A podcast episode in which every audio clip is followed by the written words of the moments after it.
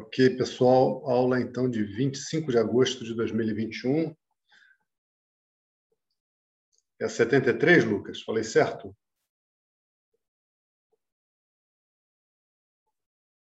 Bom, enfim. 72. 72. Ok. 72. Então vamos ver. Eu acho que só tem uma dúvida, né? O pessoal está entendendo tudo. Maravilha, não tem nenhuma dúvida. Caso eu não tenham percebido, estou sendo um pouco, um pouco sarcástico com vocês. Brincalhão, brincalhão. Então vamos lá. Uh, dúvida número 141. Da Bianca Gama. Já foi mencionado pelo professor e nas dúvidas dos alunos sobre a diferença entre dor e sofrimento. Sendo o sofrimento de origem cognitiva, gostaria de elucidar suas possíveis causas. Até onde estudei, o sofrimento poderia advir do não cumprimento dos ditames do nosso script pessoal, assim como de eventos traumáticos que ocorrem na nossa infância e que ficam gravados na nossa mente. Há mais alguma possibilidade como foi dito na última aula, ela que não, não botou o número da aula, e essa dúvida já tem um tempinho, a ignorância pode agravar o sofrimento. Quando a pessoa se identifica com ele como sendo aquele que viveu aquela história. Apenas o conhecimento é a ferramenta capaz de dissolver o sofrimento? Qual o papel das terapias adjacentes, como a psicologia, por exemplo? Ok, então uma pergunta enorme, né? Inclusive a aula hoje passa por esse tópico, como sempre. Impressionante isso. Então, vou ler novamente. Já foi mencionado pelo professor nas dúvidas dos alunos sobre a diferença entre dor e sofrimento. Sendo o sofrimento de origem cognitiva, gostaria de elucidar suas possíveis causas, é o que a Bianca pretende elucidar. Até onde estudei, o sofrimento poderia advir do não cumprimento do nosso script pessoal.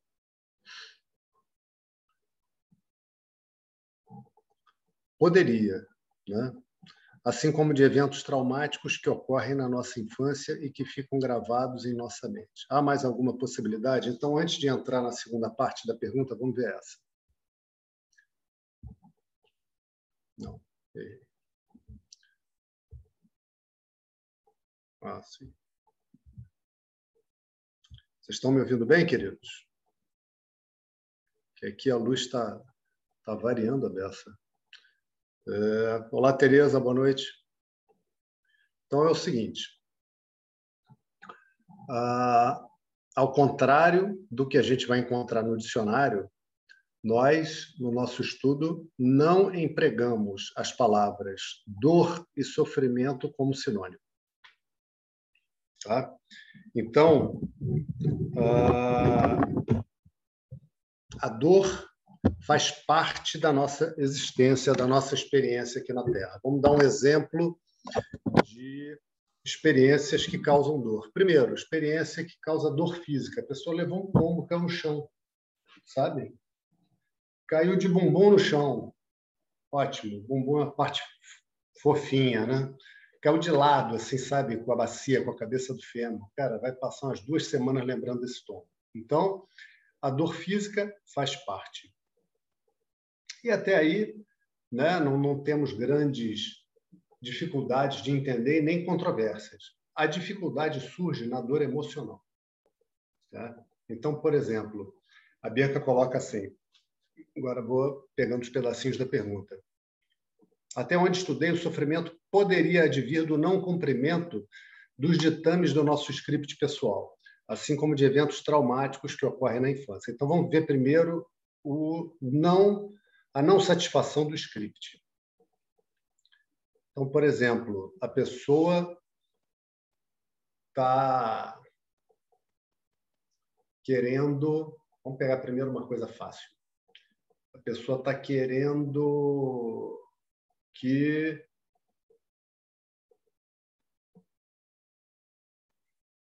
o time dela ganhe. Vamos dizer, o time dela vai jogar a pessoa torce para esse tipo. Então vamos pegar outra, outra coisa semelhante. Torce para o Brasil. Assim todo mundo torce. Né?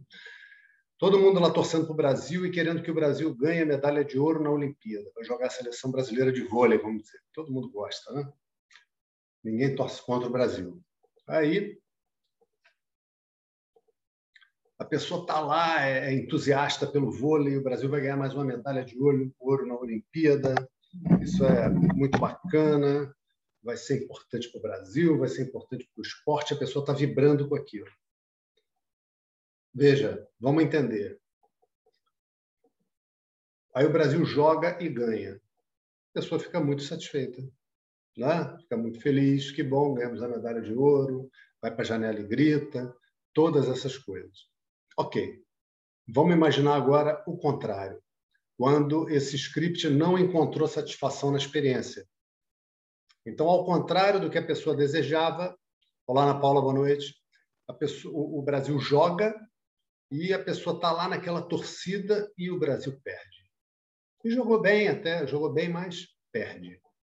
Né? Agora, essa pessoa está triste, está frustrada. E ela lembra, caramba, as bobeadas que a seleção brasileira deu. Teve momentos em que o, o, o set estava empatado, próximo de chegar lá naquela quantidade de pontos em que o set é vencido, e o Brasil bobeou a seleção brasileira deixou escapar entre os dedos pontos importantes. E ela fica chateada, fica, putz, não acredito que isso aconteceu. Como é que esse técnico faz isso? Aí começa, né? O técnico logo de cara é burro, e daí a ladeira abaixo. Aquele outro, tal, tudo aquilo. Isso, isso, presta atenção agora na, na sutileza, tá, gente? Porque faz parte do nosso estudo a gente ir pegando assim a capacidade de pegar mosca com pinça. Tá? Esse sofrimento não é porque o script não foi cumprido. É porque a pessoa não é capaz de ver o script não sendo cumprido e falar, tudo bem, a gente perdeu, fazer o quê? Por isso, a maneira sábia de viver inclui uma vigilância das expectativas. As minhas expectativas são mantidas sob vigilância. Eu tenho um radar, eu desenvolvo um radar de expectativas. Quando eu percebo que eu estou com uma expectativa em relação a alguma coisa, imediatamente eu trago o pensamento, mas talvez isso não aconteça. Né? Então, por exemplo, a seleção vai jogar, se jogar muito bem e vencer, vai ganhar medalha de ouro, isso vai ser muito bacana, eu vou gostar. Poxa, vai ser tão legal, hoje o Brasil vai ganhar e tal, vai ficar todo mundo feliz. Ok, pode ser que perca. Talvez o Brasil jogue muito bem e perca. Talvez jogue de maneira horrível, como foi aquele caso do 7 a 1 da Alemanha. Né? Talvez jogue de uma maneira que a gente preferisse ter ficado dormindo ou fazendo qualquer outra coisa, levar o cachorro para fazer xixi. Né? Talvez. O que, que vai acontecer? A gente nunca sabe. Mas qualquer situação que eu vivo com a expectativa de que se acontecer tal coisa eu vou estar feliz, eu já estou mal na situação. Se essa expectativa não é satisfeita e eu não consigo aceitar isso, lascou-se. Tá? Isso é sofrimento. Sofrimento é uma atitude interna de estar vivendo uma determinada experiência uma frase que a gente pode botar da seguinte maneira: Isso não deveria estar acontecendo, mas está acontecendo. Tá? De verdade, o sofrimento é brigar com Deus. Porque só existe Ishvara. O Brasil ir lá e tomar de 7 a 1 da Alemanha está perfeitamente em ordem. Por todas as conjunções, todos os fatos que, que aconteceram até aquele momento, aquelas pessoas chegaram ali e desabaram emocionalmente naquele momento. Fala, Álvaro, boa noite, querido. As pessoas desabaram naquele momento. E o Brasil tomou de 7 a 1. Né? Colaborando para o Brasil tomar de 7 a 1 estava a ignorância da nossa comissão técnica, que falou que o mínimo era ganhar. A Copa do Mundo, não um jogo, não. A Copa do Mundo. É o mínimo. Como é o mínimo, cara? Desde quando ganhar uma Copa do Mundo foi o mínimo? Então, isso, para a gente entender a... o descarrilhamento da mente daquelas pessoas, daqueles rapazes, né? porque foram colocados numa pressão. Né? A expectativa cria uma pressão enorme. Quando é o contrário. Quando é o contrário. Falando de futebol, né? vocês já viram que eu gosto de futebol. É, um outro técnico com um nome bem mais auspicioso, que é o Jesus, que era o técnico do Flamengo, ele falou para os jogadores: olha, vocês têm que descobrir, olha, olha, olha, não sei a fonte, não sei se a sabedoria dele própria de olhar isso, mas olha só, ele falou: vocês têm que descobrir o prazer de, de jogar. Vocês têm que jogar com prazer. Ou seja, o teu direito nesse mundo é ação. Não é o resultado. Quando você se agarra no resultado, você está tentando se agarrar na espuma da praia. Não dá para se agarrar na espuma da praia. O resultado não está lá para você se agarrar nele. Você não sabe qual forma terá o resultado. Né? E quando você só aceita um resultado para estar tá feliz, isso é tá, veja, não só a gente tem um script, como a gente tem uma exigência de que as coisas aconteçam conforme esse script.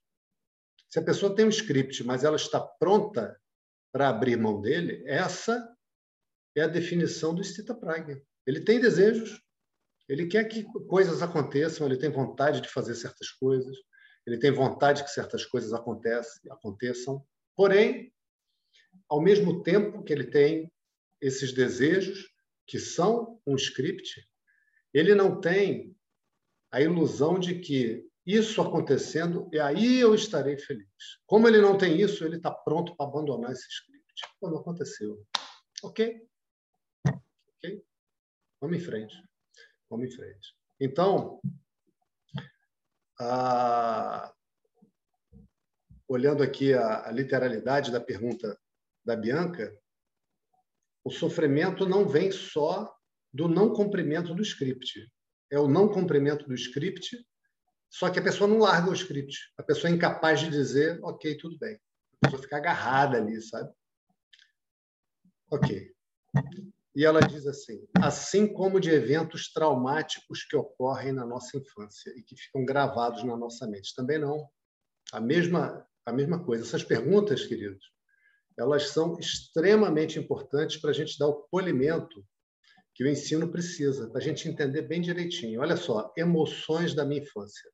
Vamos imaginar uma pessoa que foi crescendo, bebezinho, foi crescendo, foi crescendo, foi crescendo, daqui a pouco está com dois aninhos, aí começa a falar, né? já está falando, já está se comunicando. Aí com três anos já está falando, com quatro anos já está falando bem direitinho, bem bonitinha. E aí pergunta para a mãe, cadê o pai? Porque ela vê que as outras crianças têm pai. E ela não tem pai. E ela queria ter um pai. E aí a mãe fala que o pai morreu. Ela é pequenininha. Aí ela não sabe direito o que é morrer, mas ela sabe o que é a ausência do pai. Com a cabecinha de criança, com a mente. Quando eu digo a mente, a parte emocional, todas as reações emocionais, aquela ausência ela sabe que as outras crianças falam assim quando tem alguma coisa. Vou falar com meu pai. Ela não pode falar que vai falar com o pai. Ela não tem pai. Ela fala, vou falar com a minha mãe. Né? Então, existe uma uma falta. Existe um desejo de que eu queria ter pai. Muito, muito difícil isso. É muito difícil. Precisa de muita oração. Precisa de muita oração precisa de muito entendimento e graças a Deus o entendimento é dado também, né? Então chega um ponto que a visão sobre isso, essa pessoa agora está adulta, está uma mulher, ou está um homem, né? Mas está lá nos seus 30 anos e vamos dizer, ela chega no ensino, essa pessoa. E ela começa a, a, receber os ensinos e começa a meditar também, e começa a ter dúvidas, e vai tirando as dúvidas, e as dúvidas vão desaparecendo, vão sendo removidas, vão sendo removidas, até que chega um momento que ela entende: eu sou feliz. Não é que eu, eu sou feliz, não é nem a melhor maneira. Eu sou felicidade. A felicidade que eu sinto, as experiências de felicidade que eu tenho, sou eu. Chega um momento que ela se vê. E chega um momento que, se conhecendo bem direitinho, não tem como. Ela se ama. Não tem como ser diferente. Ela se ama. Né? E ela olha para aquela história de vida e ela vê que toda aquela dor que ela sentiu foi importante, porque graças àquela dor ela pôde buscar o ensino. Ela pôde buscar o ensino e encontrar um tesouro verdadeiro. Porque quando ela se imaginava que seria bom ter pai, é porque ela, na verdade, se via feliz tendo pai. Como ela imaginava que as outras menininhas, que os outros garotinhos que possuíam o seu pai, que eram felizes e que viviam numa família ideal, o que não é verdade, sabe? Muitos ali eram surrados, muitos ali depois o pai se separou da mãe e foi embora, não morreu, mas foi embora. Né? Muitos ali o pai não se separou, mas viviam pessimamente com a mãe, brigando, se desentendendo, a casa não tinha harmonia, não tinha paz. Muitos humilhavam os filhos. Enfim, o que, que eu quero dizer com isso? Que a imensa maioria das pessoas tem pai e a imensa maioria tem problema com os pais. E é assim, isso não está errado, isso está certo. Né? Então, ela tem, desde a sua tenra infância, uma dor gravada. E essa dor, periodicamente, se manifesta com intensidade. Periodicamente, se manifesta de uma maneira branda também.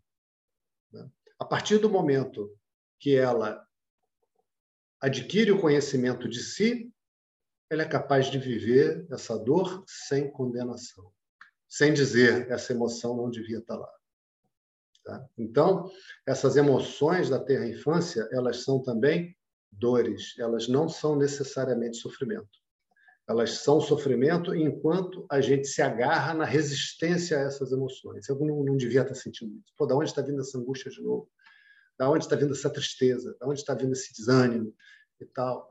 Né? E eu fico chicoteando, o intelecto fica chicoteando a mente. Porque eu tenho um script, e no meu script tem uma parte que diz como eu deveria ser: sempre feliz, sempre animado, sempre entusiasmado, sempre risonho, sempre bem disposto, sempre forte, é, com todas as respostas, sempre disposto a lutar contra tudo e contra todos. Pô, assim, o super-homem é garoto de jardim de infância perto da minha descrição de mim mesmo no, no meu script. E esse script eu tenho que ser capaz de abandonar, até em relação à descrição que eu tenho de mim. Né? Então, o fato de ter essas emoções de infância não quer dizer que a pessoa sofra. Quer dizer que a pessoa tem dor. Todo mundo vai ter essa marca dolorosa, essa, essa cicatriz emocional. Jesus, sim. Swami Dayananda, sim. Né? Aí a Bianca prossegue. Essa dúvida está um pouco longa, gente, mas é que isso aqui é muito importante de destrinchar.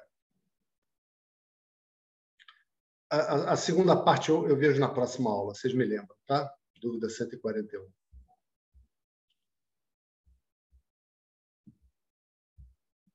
Ok? Se eu esquecer, vocês me lembram. Então vamos cantar, porque já deu aqui, já estamos 19 e 8.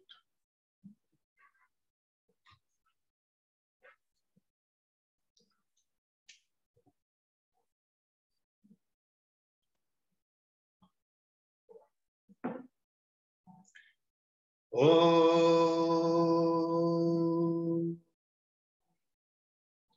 सदाशिवसमारम्भं शङ्कराचार्यमध्यमाम् अस्मदाचार्यपर्यन्तां वंदे गुरुपरम्पराम्। श्रीजगन्मातरं देवीं स्थितदीपाद्मकासनं हृदयासागरातीतं गोमतीं प्रणतोऽस्म्यहम्। ॐ सहना भवतु सहना भुनक्तु सह वी करवावह। तेजस्वीनावदीतमस्तु मिषावह ओम शांति शांति शांति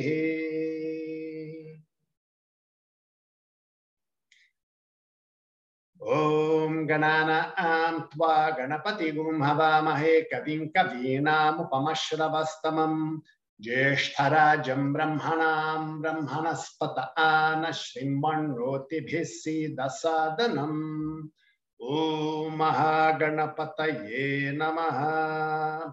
ॐ सरस्वती नमस्तुभ्यां भारदे कामरूपिणी। विद्यारम्भं करिष्यामि, सिद्धिर्भवतु मे सदा।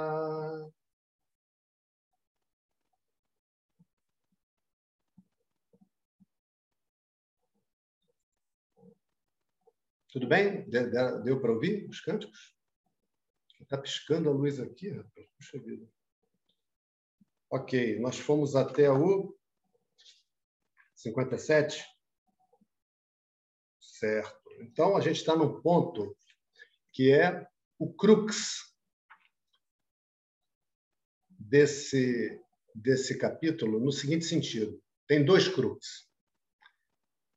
O que é o crux, primeiro? Né? Crux é o ponto essencial de uma escalada. É aquele ponto que, se o cara passar ali, não vai ter nada mais difícil adiante. Né? Ou, se ele não está conseguindo, dali ele desce. É assim, a escalada é assim. Então, teve um crux, que foi o ensino do Atman, que, como eu falei, é quando Krishna arremessa um paralelepípedo de luz na cabeça de Arjuna. Né? É de luz, mas é um paralelepípedo. Aquilo é pesado, é, é, é duro, mas depois fica tranquilo. Né? E agora ele está dando a consequência do ensinamento para a pessoa que entendeu aquilo. Para a pessoa que entendeu aquilo profundamente. A pessoa que entendeu aquilo com toda a tranquilidade. Então, ele está dando esse ensino porque Arjuna, novamente, pediu. Tendo ouvido tudo que Krishna disse, quando Krishna deu uma puxadinha de ar, Arjuna perguntou: Ok, Senhor Krishna, mas eu estudando esse ensino, me aplicando, tirando as dúvidas, fazendo tudo direitinho, como é que vai ser a minha vida? A minha, vida aqui, com mulher, com filho, com trabalho, com patrão, com chefe, com cliente, é, pagando impostos, tendo um governo que eu posso não gostar muito. Enfim, dentro da minha vida normal, o que, que vai mudar? Aí ele pergunta, como é que esse Stita Pragna é? Né? Essa pessoa de conhecimento firme, como é que ela senta, como é que ela anda, como é que ela fala? E aí, Krishna explicou para ele, veja, Arjuna, é, essa tua pergunta mostra a tua maneira de pensar. E você está certo dentro da tua ignorância. Na tua ignorância, você está pensando assim. Então, eu preciso te dar uma ideia de como é esse Citapai. Porque eu estou vendo que tu não consegue ter ideia. Natural, né? E aí ele falou: Olha, Ajna, o Stitapragna é aquele que é feliz em si mesmo. É aquele que já entendeu que toda a felicidade que ele teve na vida sempre foi ele, que nunca foi uma felicidade diferente. Que é ele, que é ele, ao descobrir que ele é felicidade, ao entender profundamente felicidade, a felicidade, ele veio, ele que já vinha, que já vinha se apaixonando por si mesmo, caiu de quatro por si. Se ama. Se ama. Aquela pessoa de conhecimento se ama. Se ama. E por ser feliz em si e por si mesmo, ele é capaz de abandonar todos os desejos à medida que eles surgem na mente. Ele é capaz. Não está dizendo que ele abandona todos os desejos, senão acabava o ensino. Senão os professores não ensinavam. Né? E aí, Arjuna prosseguiu, no 56. Essa pessoa isenta de desejo, nesse sentido, isenta do desejo envenenado, isenta da ideia de que satisfazendo este desejo, aí eu estarei feliz. Não. Essa esparrela ele não tem mais na mente. Ele não tem. Essa pessoa não tem medo, não tem raiva, está livre da sede de prazeres.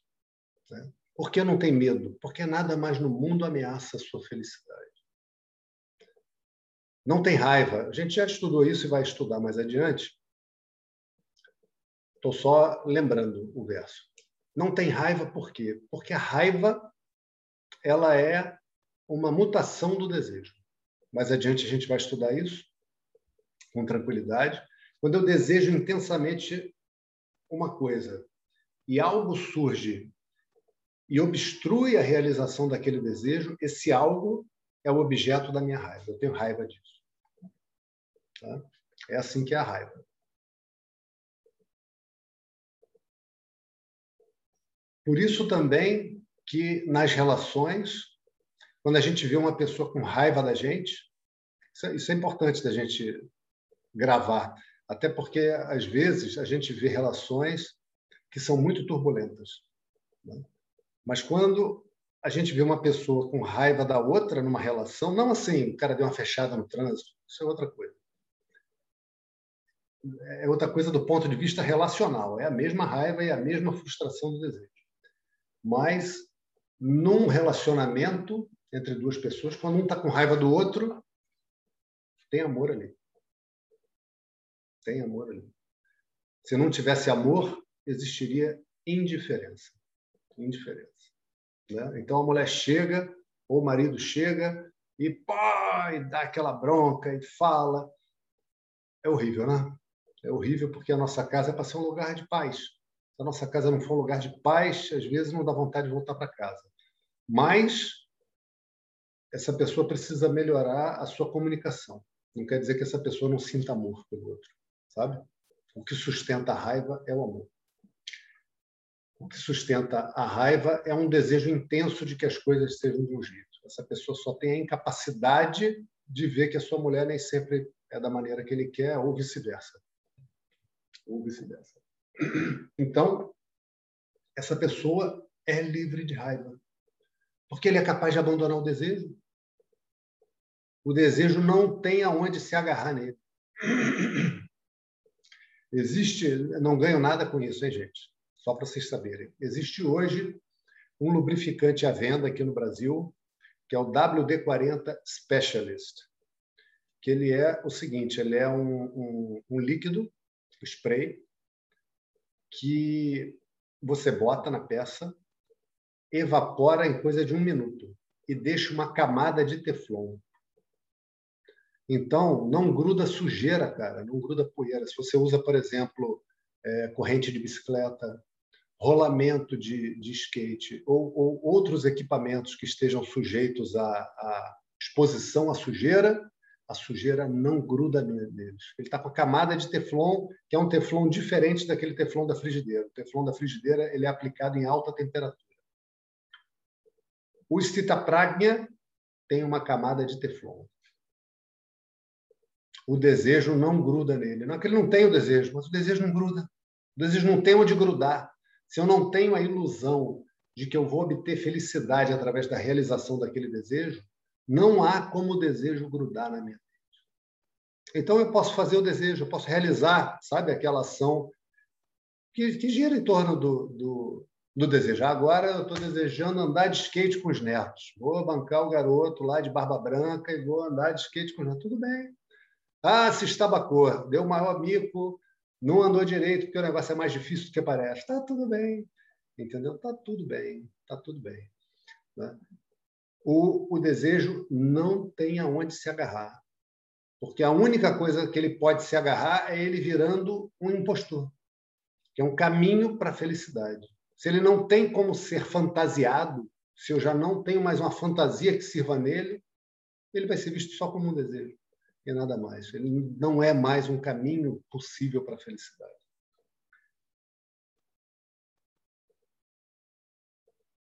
Essa pessoa é livre da sede por prazeres.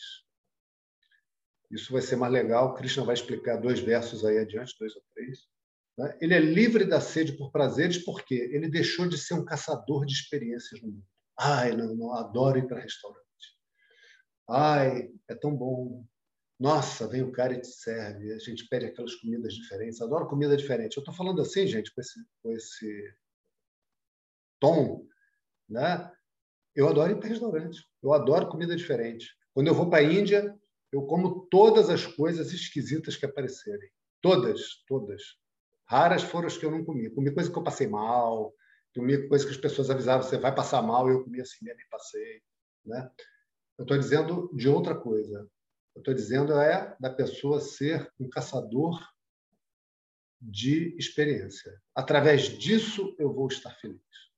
Porque quando ele vai, realiza algo e, uh, isso é muito bom, foi lá e pegou onda, vamos, vamos botar um negócio, surfou, entrou no mar, surfou, conseguiu surfar. O cara, quando fica em pé, a primeira vez numa onda, que desce todo reto, com a prancha toda balançando, parece que está indo em cima de um monte de pedregulho, irmão, é uma sensação inesquecível. Inesquecível. Nunca mais na vida o cara vai esquecer essa primeira onda. E se a onda quebrar mal, for uma onda grande, e o cara tomar uma vaca sinistra, ele vai estar tá tomando vaca gargalhando de alegria. Vocês podem acreditar nisso que eu estou dizendo para vocês. Vai estar tá lá debaixo d'água, vibrando de alegria. Né? Vibrando, porque pegou a primeira onda. Porque o negócio é difícil. Então, ele depois quer outra, e quer mais, e quer mais, e quer mais, e quer mais, e quer mais. Por quê? O que, que ele quer? Não é a onda. A onda é bonita, claro que é bonita, mas se ele ficar na praia, ele vê a onda também. Se ele entrar sem prancha, ele fica ali olhando e vê a onda também. Né? Não é por causa do sol, porque ele pode ficar na areia, ele pode ficar num barquinho, ele pode ficar deitado na pedra, também pega sol. Né? É pela alegria. É a alegria junto com a excitação, é uma, é uma euforia, cara, que, que o surf é. Né? É verdade ou não é, Frederico? É verdade. Total, né, cara? Total. Então, o nego fica vagabundo. O nego não estuda, né? Eu tive vários colegas de escola que, que entraram nessa. O cara se torna um caçador de experiência, que proporcione aquele kick, como diz o Swami Dayananda, sabe? Aquele. Qual palavra seria essa em português? Aquele pico, aquele. Sabe?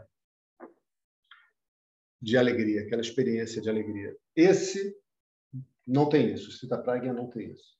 Ele não é afetado por situações adversas. Esse, porque o que é uma situação adversa? É uma situação que é contra o seu script, né? Adversa em relação a quê? Adversa é contra, né? É contrário a quê? É contrário ao seu script. Não, o script não é mais um caminho para a felicidade. O script é aquilo que eu gostaria de fazer no mundo. E só. Felicidade são outros 500. Felicidade sou eu. Isso já está muito claro. Aí ele ri e disfarça. E disfarça e disfarça, para não ficar esquisito né? diante dos outros. Disfarça. E aí ele prosseguiu: essa pessoa livre de apego em qualquer situação, que não se exalta ao alcançar o agradável e tampouco se irrita ao alcançar o desagradável, essa pessoa tem conhecimento firme. Então, o Stita Pragya tem uma abordagem inteligente diante da vida uma abordagem objetiva. Uma abordagem objetiva quer dizer, ele olha para as coisas como as coisas são, sem ficar imaginando e projetando coisas nas situações. Então, a verdade é que tudo passará. Tudo passará. As situações adversas passarão. As situações desejadas, quando você está lá no, nos píncaros da glória, pegou a primeira onda. Vai passar, cara. Nunca mais você vai ter a euforia que você teve na tua primeira onda. Nunca mais passou. Você vai lembrar, você vai poder falar disso. Passou. Passou. Puxa, cara, mas um esforço para aprender a surfar. Um esforço, cara. O negócio difícil. E aí, aquilo da primeira onda você tem uma vez. É isso. Putz, grilo, dá até desânimo. Acho que vou fazer outra coisa, fazer palavra cruzada, vou ver filme. É assim. Então, tudo passa. O que é desagradável passa, o que é agradável também passa. Vocês vão ver, tem até umas moedas antigas que são assim. Quando os generais romanos vinham a Roma, eles eram enviados para as missões, aquelas guerras imperiais. E quando eles vinham vitoriosos, eles faziam um desfile em Roma. Sabia disso, Laura? Conhece essa história? Não? Então, eles faziam um desfile. E aí, esse desfile tinha algumas condições. Primeiro, nenhum general podia entrar em Roma com suas tropas. As tropas ficavam estacionadas fora da cidade, para que não, não houvesse um golpe. E é, esse desfile do general, com alguns de seus oficiais, ele, era, ele acontecia em data marcada e hora marcada. E aí ele percorria uma determinada avenida e o povo lançava flores. Ele ia numa biga, conduzindo uma biga, e atrás dele, obrigatoriamente, ia um escravo, segurando sobre a cabeça dele uma coroa de louro. Essa folha, louro que a gente tem, os louros da vitória. Já ouviram essa experiência? Os louros da vitória é a coroa de louro que depois era dada para ele. Mas o escravo fazia uma coisa que só o general sabia. O escravo ia segurando a coroa sobre a cabeça do general ali, ia sussurrando no ouvido dele: Isto passará. Isto passará. Isto passará. Porque o cara está ali, meu irmão, vitorioso de banho tomado. Na guerra ele estava vitorioso, mas estava fedendo, cheirando a fumaça, sangue, viu seus soldados, seus oficiais serem mortos também. Agora não, já chegou da vitória, isso já está para trás. Chegou agora aquele momento da glória. Aquele momento em que ele vai se apresentar ao imperador, a César. E antes de que ele se apresente a César, ele vai ser ovacionado pelo povo ele vai atravessar Roma sob, sobre um tapete de flores. E o escravo diz para ele: Isso passará. Isso passará. Então, essa objetividade o Stita Pragna tem pelas aulas que ele teve com o professor dele. Ele não precisa que o escravo fique repetindo no ouvido dele. Ele mesmo já vem repetindo isso na mente dele há muito tudo isso passará. Esse mundo passará. É assim. Ok, até aqui nós vimos. Então, 58. Ah, bom. Ok, 58, vamos lá. यदा संहरते चायम्। कूर्मोऽङ्गानीव सर्वशः।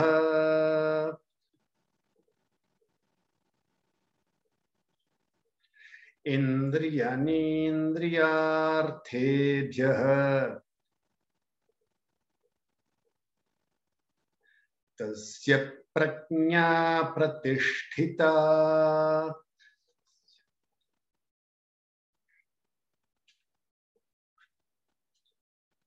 Então, na tradução da professora Glória, e quando, como uma tartaruga que recolhe totalmente seus membros, a pessoa é capaz de recolher os órgãos dos sentidos, retirando-os de seus respectivos objetos, seu conhecimento é firme.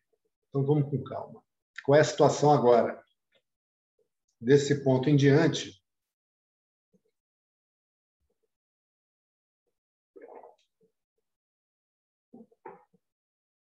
Krishna está explicando para Arjuna como a pessoa vai transformar a compreensão intelectual em fortaleza emocional. Lembram disso da última aula? Chegamos a mencionar isso, né? que a gente veria isso. Ou seja, existe um ensino sendo dado. E existe uma maneira que faz parte do ensino, que é ensinada também, uma maneira de produzir a assimilação na mente dessa pessoa. De tal maneira que a mente dessa pessoa se torna uma rocha para receber tudo o que acontece. Todos os fatos que vêm do mundo eu recebo com a dureza da rocha. E quando eu vou agir no mundo, que eu interajo com os meus irmãos, com as pessoas, eu tenho a delicadeza de uma flor. O ignorante, ao contrário, ele recebe os eventos com a fragilidade de uma flor. E ele age com as pessoas com a aspereza de uma pedra. As coisas estão fora do lugar nessa mente.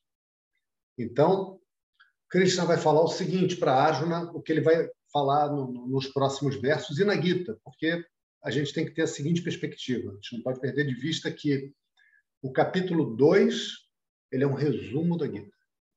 O capítulo 18 vai ser outro resumo da Gita de outro ponto de vista. Mas é o mesmo resumo. Né? Entre o capítulo 2 e o 18, nós temos outros 15 capítulos. Esses outros 15 capítulos vão desenvolver todos esses tópicos que nós vimos até que, que vimos e que veremos até o final desse, desse capítulo. Né? Então, Krishna ele está traçando para Arjuna o caminho para que Arjuna tenha uma noção da sequência que ele vai percorrer. Né? Então, olha, Arjuna, existe uma compreensão intelectual. Isso não é tudo. Essa compreensão intelectual tem que ser convertida em fortaleza emocional.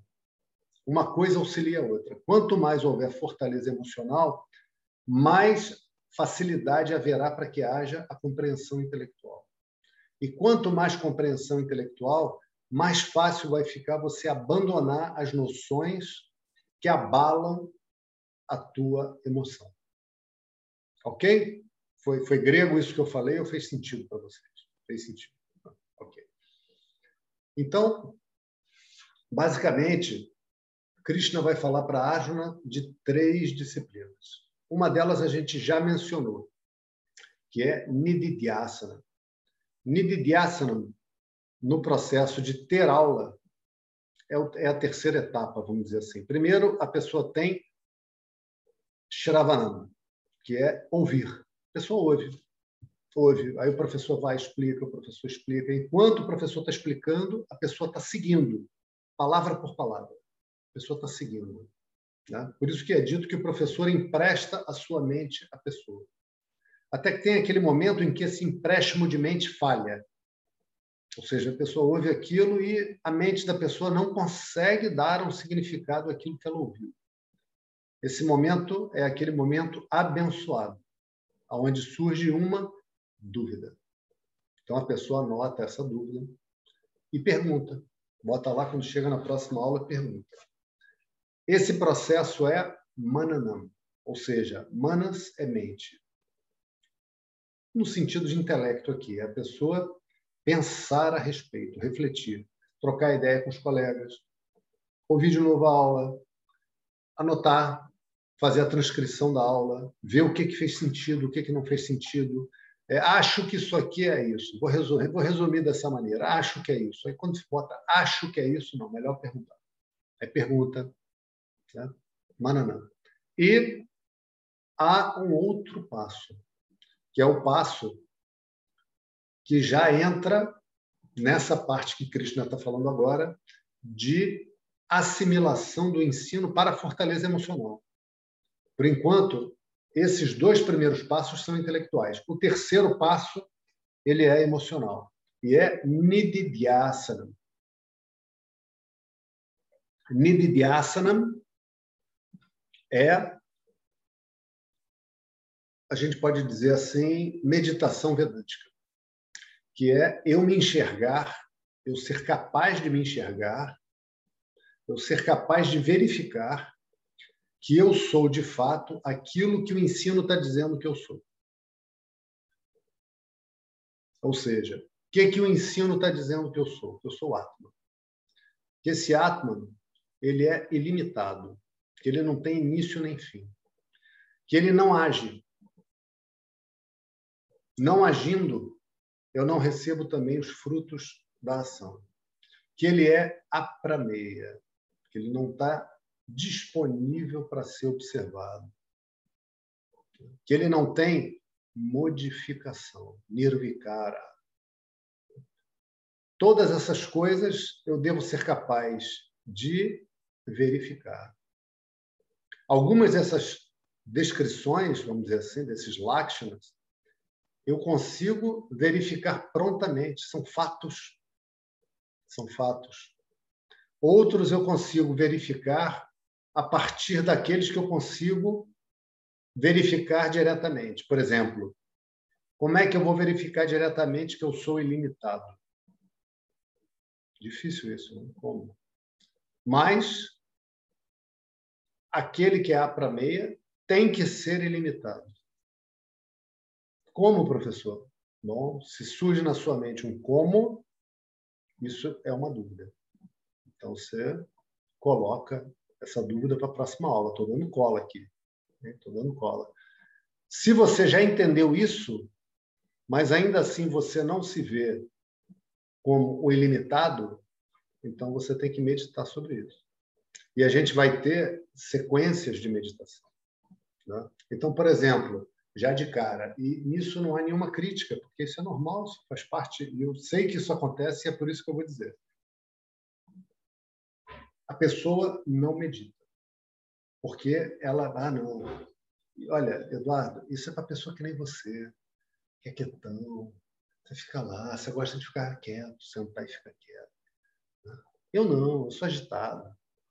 Eu sou, cara, você não sabe como é minha mente, você não imagina. Eu penso numa coisa, penso em outra. Aí quando eu estou pensando em outra, já volto para a primeira de outra maneira. E minha mente viaja.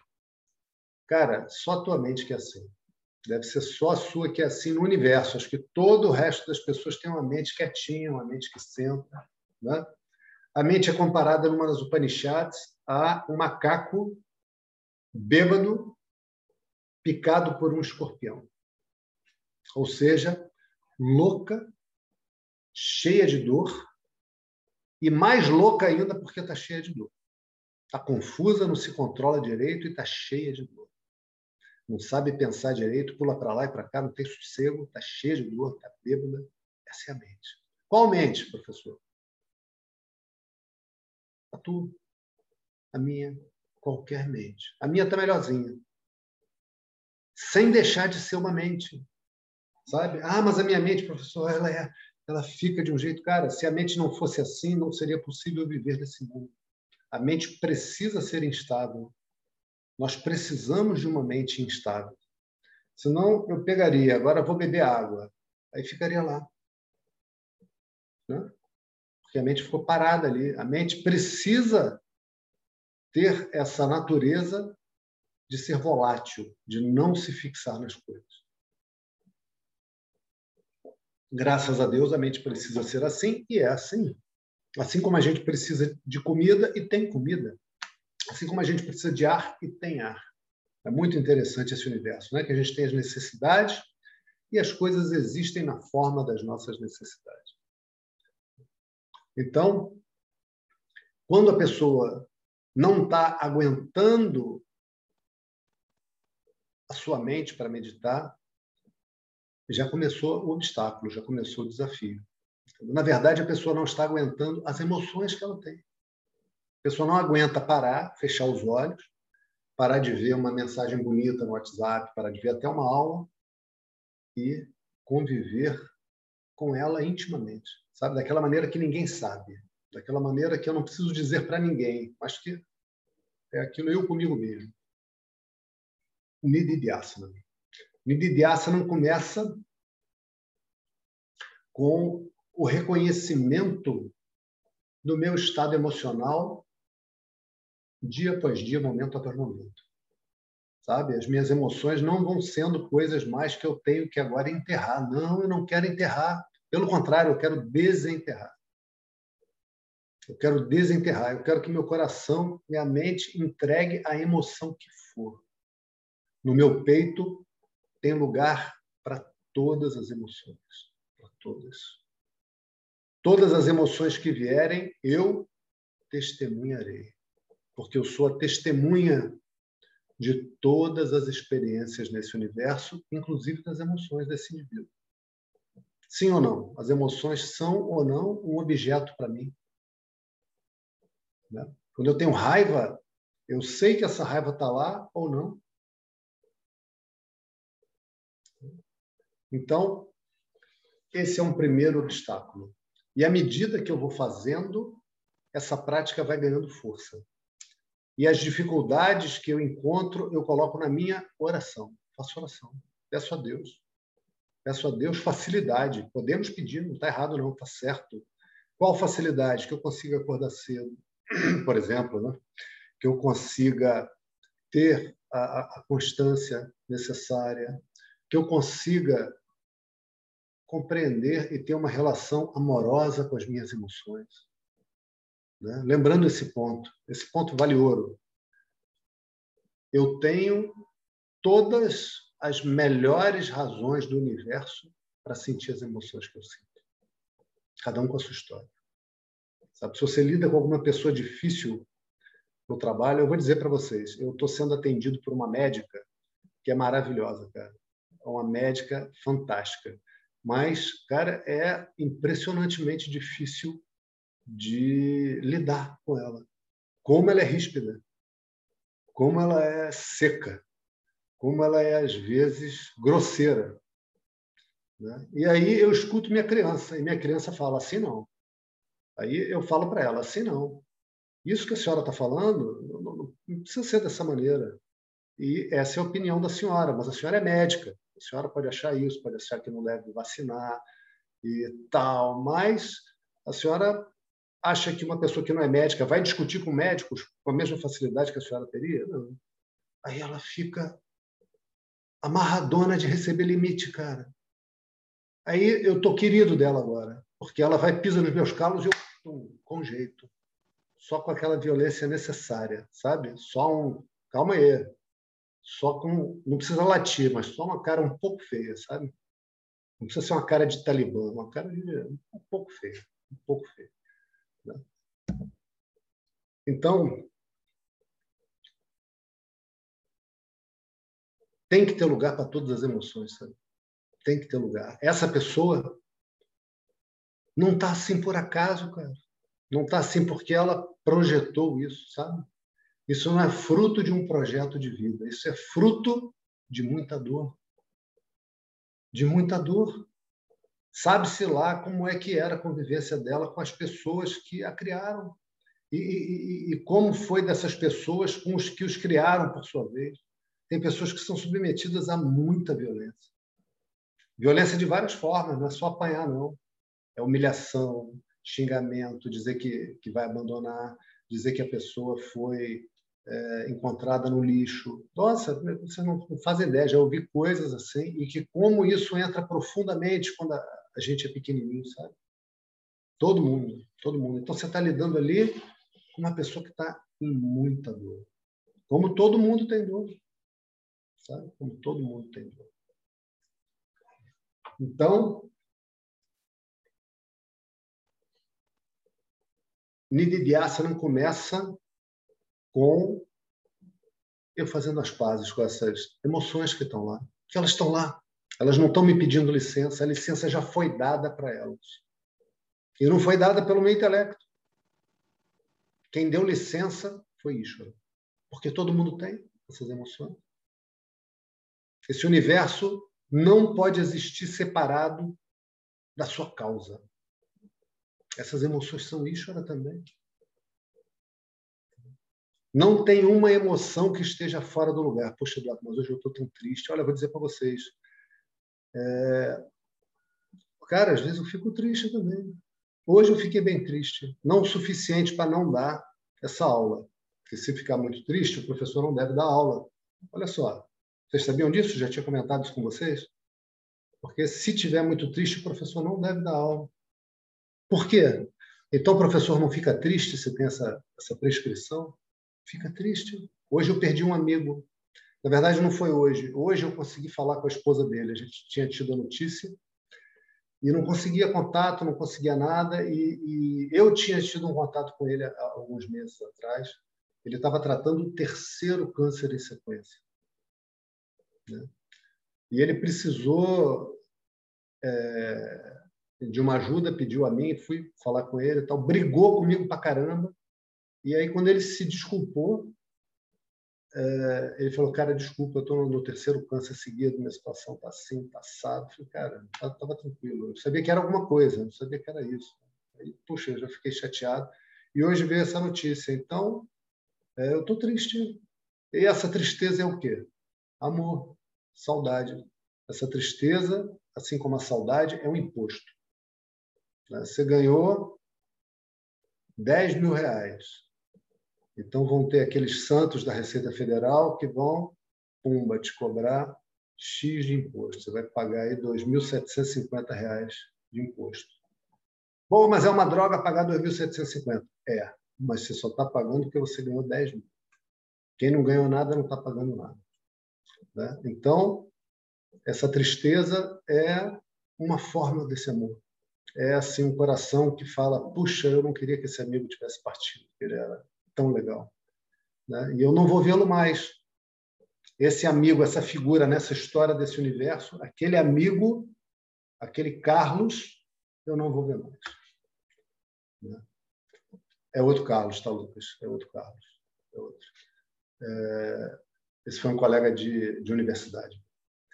E aquele eu não vou ver mais. E é amor. Isso é amor. Então, nesse mundo, até amar tem um preço. Tem um preço. E está tudo certo. Só começa a ser um problema quando eu não quero pagar o preço. Quando eu não aceito ficar triste. Quando eu não aceito ter saudade. Quando eu não aceito que às vezes eu tenho angústia. angústia talvez seja a mais escorregadia de todas, de, de entender. Né? Quando eu não aceito que às vezes eu tenho medo. Qual é o problema de ter medo? Né? Tem que ter medo. Usa o medo se protege, vê o que, que o medo está te dizendo e se protege. Né? E se protege. Então, todas essas emoções estão perfeitamente em ordem. Você tem o direito de ter todas, e porque você tem o direito, você está tendo. Nenhuma delas está errada. As emoções do teu marido não estão erradas. Sabe? Ah, meu marido é muito ciumento. É, ele te acha muito bonito, te acha muito legal. E talvez ele não se ame tanto assim. Ele tem medo que você talvez encontre outro cara mais interessante. Né? Enfim, enfim, nenhuma emoção está errada, desde que a gente tenha em mente a história de vida da pessoa, que a gente não sabe qual é. Veja, eu não preciso saber qual é a história de vida, eu não preciso saber contar a história de vida da pessoa. Mas eu preciso entender que nesse universo uma coisa leva a outra. Existe aquilo que se chama e que a gente vê lei de causa e efeito, não é verdade? Se eu tacar um copo para alto, ele vai cair no chão, vai quebrar. Fácil de ver a causa e fácil de ver o efeito. Se eu tacar uma pedra na água, vai jogar água para o alto, vai fazer aquelas ondinhas concêntricas.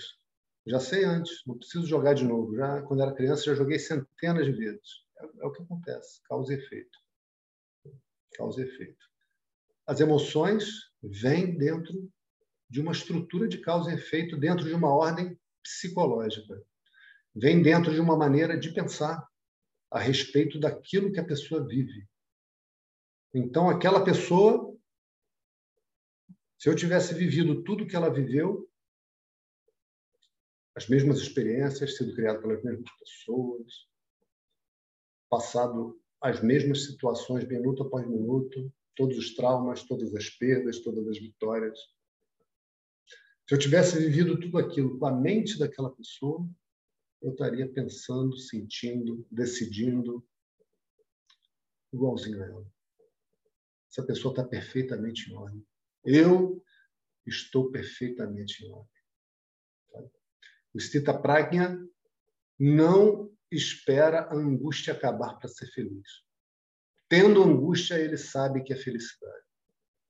O Stita Prajna é feliz aqui e agora, do jeito que eu sou. Não vai ter um jeito que aí eu vou ser feliz. Sabe? Não vai ter uma configuração do personagem, não vai ter um implante de cabelo que aí eu vou ser feliz. Não vai ter uma dieta, não vai ter uma musculação, não vai ter uma viagem à Europa. Não vai ter um restaurante sensacional, não vai ter uma festa, não vai ter uma, uma condecoração que aí eu vou estar feliz. Não. Eu sou feliz aqui e agora. Porque aqui e agora a única coisa que existe é isso. Do jeito que eu estou experienciando aqui. Nessa sala, com os meus alunos queridos, queridos, queridos. Aqui e agora. Só existe isso.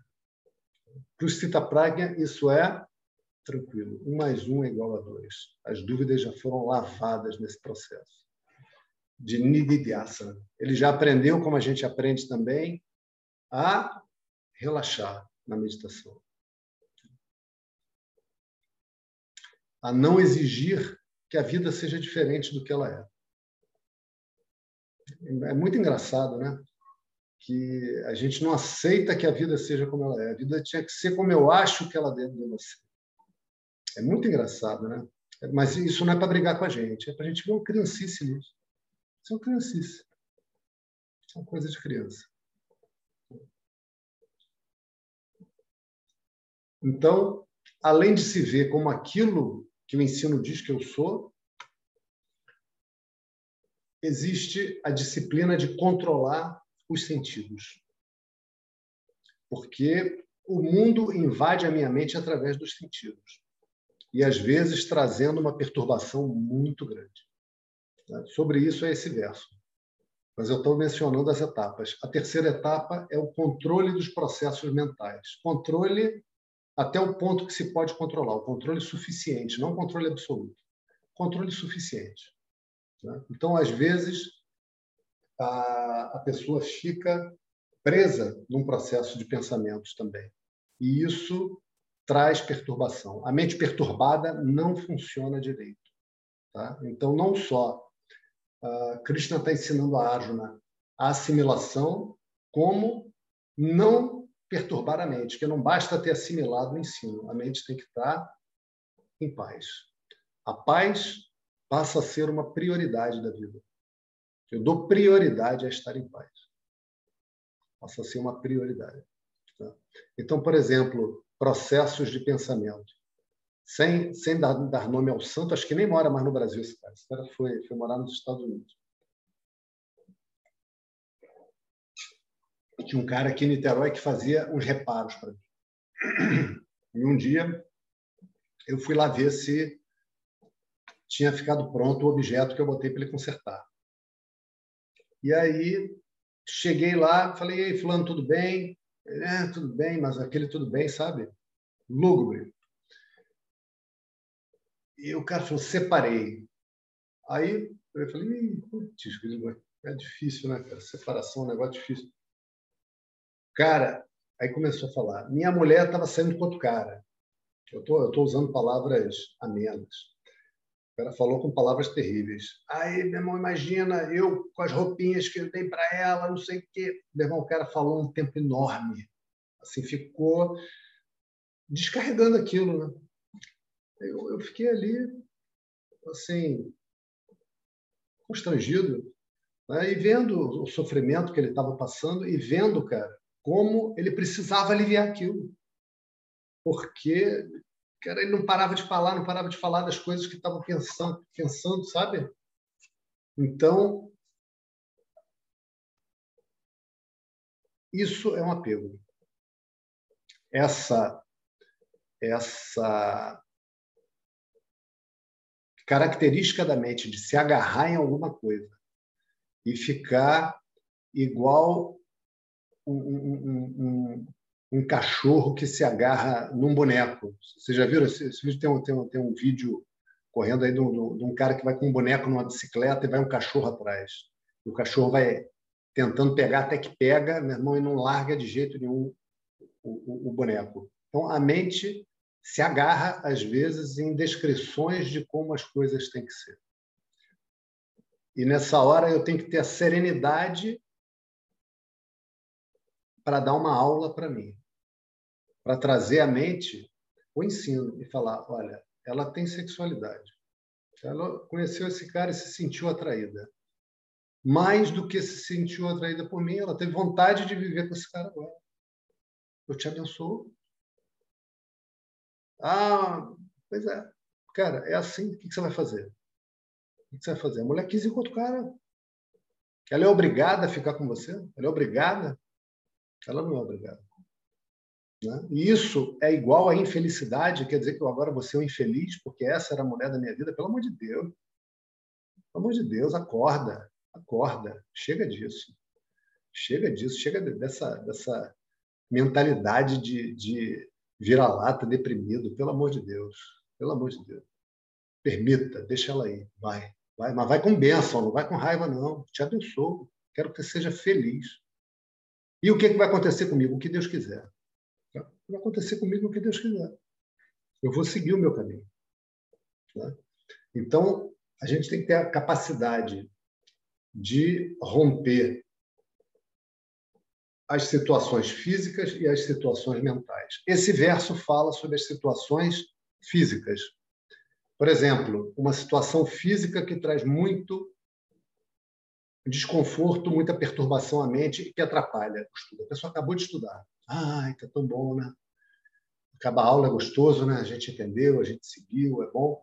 E aí vamos dizer que chega a um parente dessa pessoa com quem está vendo alguma desavença e o parente chega, meu irmão, na maior grosseria. Porque você falou que ia fazer tal coisa, não fez o depósito, não sei o que. Chega assim para brigar, sabe? Não chega para resolver, chega para brigar. Eu tenho que ter a capacidade de dizer, fulano, olha, assim a gente vai brigar e eu não quero. Não, não, não, não, não, assim não. Então a gente conversa amanhã. Sabe? Essa é uma das coisas que traz muita intranquilidade para a mente, esse tipo de discussão. Então, o verso aqui compara o discípulo a uma tartaruga. A tartaruga é um animal muito interessante, né? porque a tartaruga não tem garras, a tartaruga não tem chifre, não tem dentes poderosos como a onça, como o tubarão, não tem asa para sair voando, é um bicho lento. O que, que a tartaruga faz quando ela é ameaçada? Ela se recolhe no seu casco, se abriga em si mesmo. Se abriga em si mesmo. Então, o mundo tem a capacidade de causar muita turbulência na mente. Quando a mente está turbulenta, a gente vai estudar em seguida, já nos próximos versos, o ensino não está disponível. Você estudou, você reviu a aula, você teve dúvida, a mente turbulenta não funciona direito, o intelecto não funciona direito. Então eu tenho que ser capaz de me resguardar de emoções violentas tanto quanto for possível. Tem hora que é brabo, né? Tem hora que é brabo.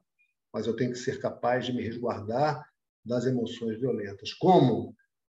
Conhecendo a mim, conhecendo a situação em que eu estou inserido e sendo inteligente. Quando for o caso, eu me retiro daquilo e digo não. Assim não. Queridos, olha, uma linha de ouro. A liberdade nas situações não está em dizer sim. A liberdade reside na capacidade de dizer não. Isso eu não quero, isso eu não vou fazer. Assim não. A liberdade existe na capacidade de colocar limite nas pessoas, limite nas situações. Enquanto eu não tenho a capacidade de colocar limite, eu vou viver ao sabor dos desejos, emoções e tempestades na mente dos outros. Então, exercitem a sua capacidade de dizer não, que não precisa ser com grosseria, não precisa ser com violência, não precisa ser com ameaça. Simplesmente, olha, do coração não me vem o desejo de fazer isso. Então, olha, não. Por que não? Porque eu não quero. Não quero é o suficiente. Porque eu estou nesse mundo para viver como livre. E para vocês saberem, essa é uma das grandes dificuldades quando a gente tem um período de convivência com o professor. Que o professor vai tratar os alunos como livres. E os alunos vão achar isso muito estranho. Muito estranho, porque a gente não está acostumado a ser livre. A gente precisa aprender a ser livre. Tá? Então, o Sita Pragna tem a capacidade de dizer não. Para aí. A partir daqui, não. Ah, mas não, não, não, não. É, olha, ah, mas tu está na minha casa, então não estou mais, já estou indo embora. Outra hora a gente fala outra hora a gente fala. Então, essa é a capacidade de colocar limite numa situação física. Da situação mental, a gente vai ver na próxima aula. Om Purnamadav Purnamidam Purnat Purnamudachyate Purnasya Purnamadaya Purnameva Vashishyate Om Shanti Shanti Shanti Hari Om Shri Guru Pyo Namaha Hari Om Ok, queridos. Um abraço a todos. Uma boa semana. Nos encontramos na próxima. Obrigado, Doa. Obrigada.